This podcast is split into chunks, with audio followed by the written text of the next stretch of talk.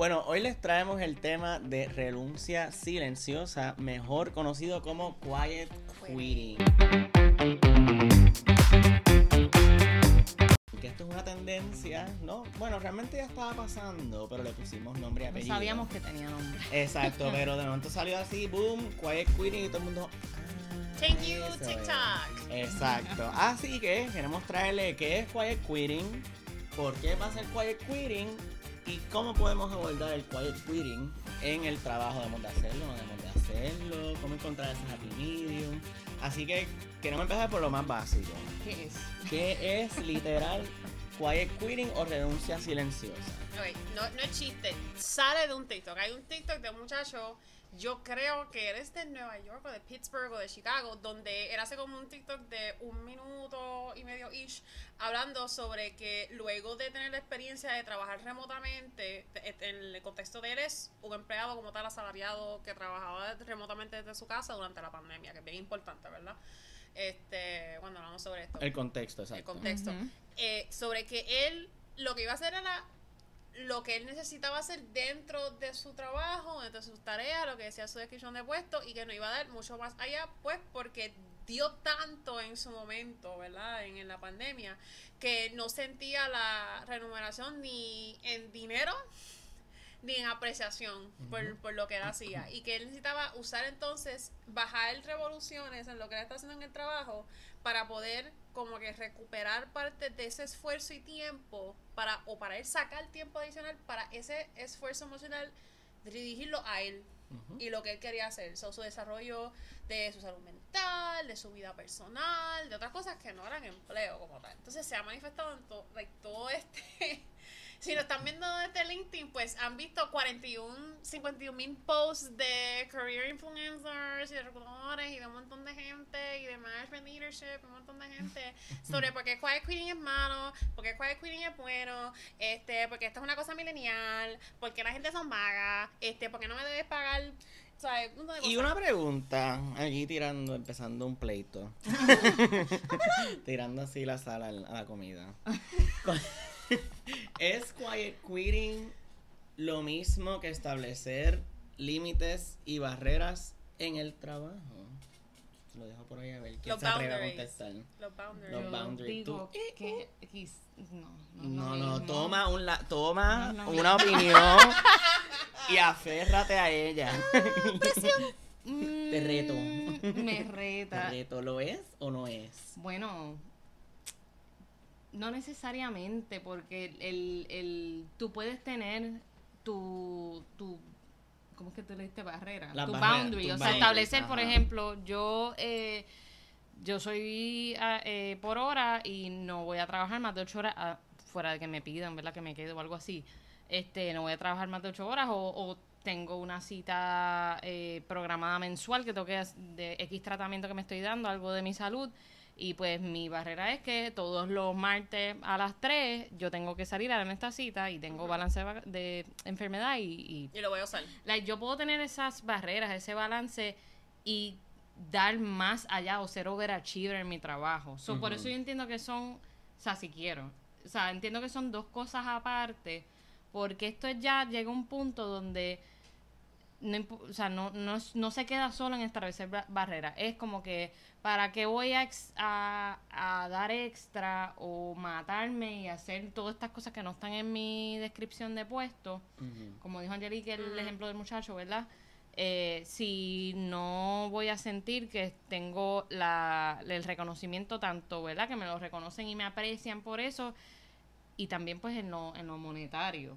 Plus, como, o sea, e- es que todo esto viene yo creo que por la, por la, el otro fenómeno del Great Resignation, ¿verdad? De que la gente se empezó a dar cuenta de que en la pandemia de Como la gran que- renuncia. el la- Great el, el Great Resignation. Resignation es este fenómeno de la gran renuncia donde todo el mundo empezó, o sea, en la pandemia, gente que se quedó sin trabajo, ¿verdad? Porque no podían operar eh, ciertos negocios eh, o estaban todo el tiempo trabajando remoto, se dieron cuenta de como que empezaron a reevaluar cuáles eran sus prioridades en la vida, ¿verdad? Fue como un- una, una, una epifanía que tuvieron, una Sí. epifanía.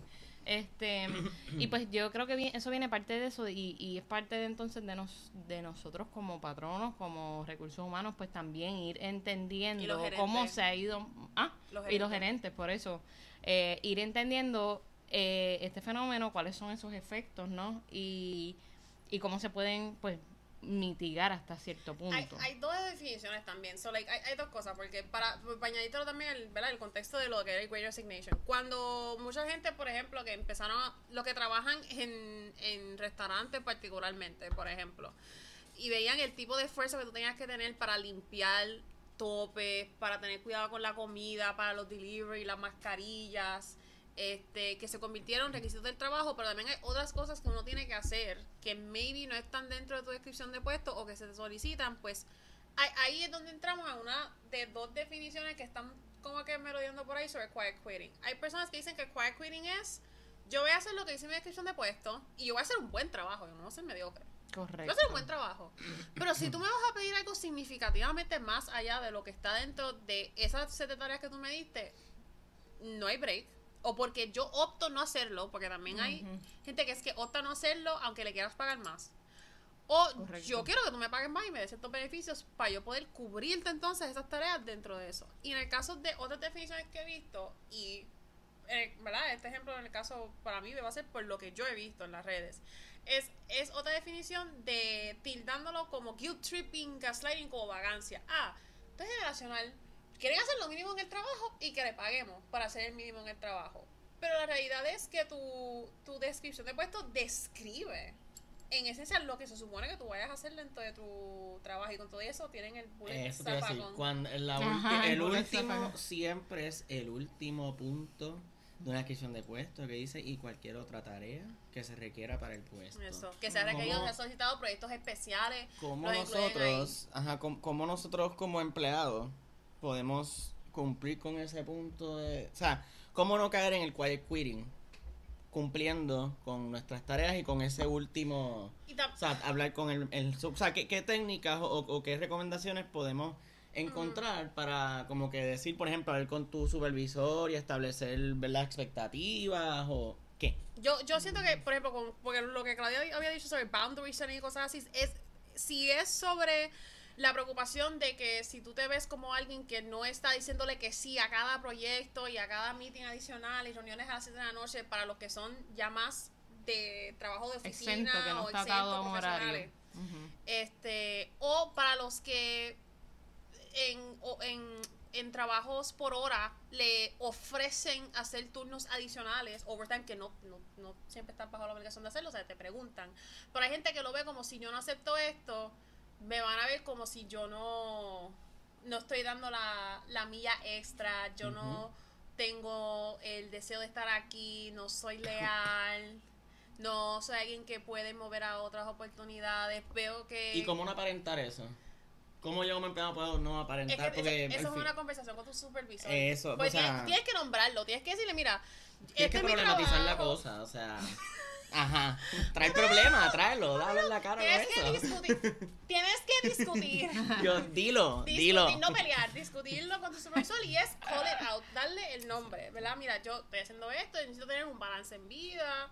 Hay unas tareas que también yo sé que caen dentro de otras áreas, otros analistas, otras personas en mi trabajo lo hacen y, y tanto tú y yo tenemos que tener un balance en esta vida para las cosas. Este, porque también, no es para nada, algunas veces te van a tocar supervisores que te dicen que si tú no das la mía extra, No, son supervisores o, o, o, o sea, no tiene que ser el supervisor, quizás el supervisor ¿verdad? está ah, de acuerdo, pero al final del día quien manda y toma las decisiones es otra persona y sabemos que quizás hay muchas eh, pymes en este país que están más con esa mentalidad de, de explotación un poco Y mira- o no tener balance de vida y trabajo, ¿no? y se está Y manifestando. si esa es la realidad, ¿verdad? Tú puedes decir, diantre, Angelique, Claudia, Mario, todo eso que ustedes están diciendo está bien bonito, en un mundo ideal, pero en mi trabajo yo no tengo chance de hacer eso. Yo hago eso, me votan. Este, yo tengo esa conversación. Me dicen, ah, pues no te gusta, Ah, vete. pues, de Pues vuelta. mira, Pero ¿qué podemos hacer? por eso, a eso iba. Eh, yo sé que la economía está difícil y no es tan fácil decir, pues, pues me voy, tú sabes. Pero, eh, si tienes la oportunidad de hacerlo, pues evalúa si puedes moverte a un sitio que se alinee más a lo que tú valoras y que, que sería en este caso que estamos dando, pues ese balance de vida y trabajo, porque pues lamentablemente sabemos que hay muchos patronos, eh, particularmente aquí en Puerto Rico, que no necesariamente eh, priori- Priorizan, sí. priorizan eso. Hay que tener cuidado ese Sí. tema de las pymes, pequeñas y medianas empresas. Porque las grandes hacen Porque, también. Correcto. sí, y no solo eso, también tenemos que ver que estamos en un contexto bien precario, ambos para patronos y para empleados, porque los patronos no tienen, no necesariamente encuentran empleados para poder, ¿verdad? Y los pymes no tienen la, el capital ni los recursos necesariamente. So, hay que tener mucho cuidado con la diferencia entre que te están explotando de trabajo versus como que estamos todos Sí. tratando de echar el bote para adelante. Correcto. Pero como nota final, para los supervisores y los ma- y los gerentes y los directores que, ¿verdad? Algunas veces ven estos, estos videos, ustedes saben lo difícil que se ha puesto reclutar. Nosotros todos vemos los rótulos en los restaurantes. Nosotros acabamos de pasar hoy buscando almuerzo y, y cada pizajo que pasamos necesita drivers. Sí. O sea, tus analistas financieros, tus contables, tus especialistas saben lo difícil que es porque las personas se están acogiendo a más balance de vida que Y necesitan. trabajo. ujú. Tienen que empezar a hacer el acomodo de ver cómo cumplir con lo que se tiene que hacer, pero dejar que la gente pueda vivir su vida. Porque si no, aunque la economía en Puerto Rico está un poquito precaria en este momento post, con todo y eso existen demasiadas oportunidades ahora para que la gente se pueda ir y tener una vida un poquito más cómoda y ganarse o lo mismo o mejor. Sí, y con esa nota perfecta para resumir todo, todo este tema, queremos ¿verdad? que tengan en mente que ustedes mismos evalúen su- sus expectativas en el trabajo, cuánto ustedes quieren están dispuestos a dar, este, si tienen recursos, etcétera. Pero como siempre, esto es una, una, ¿verdad? Pequeñas opiniones y pequeñas este, destrezas que podemos compartir con ustedes para poder tener ese balance de vida y trabajo y pues trabajar en un sitio que uno se sienta como que qué bueno que me levanté y qué bueno que pues tengo un trabajo que me gusta y que puedo tener, ¿verdad? Desarrollar mis destrezas. Así que los dejamos con eso. Importante, dennos love, dennos like, dennos share. La bandita. Comenten la bandita de síganos en las diferentes redes sociales para más temas que nosotros siempre traemos con mucho fervor y emoción a estos espacios. Así que nos esperamos en un próximo capítulo de Talento al Día con más de lo mismo. Bye.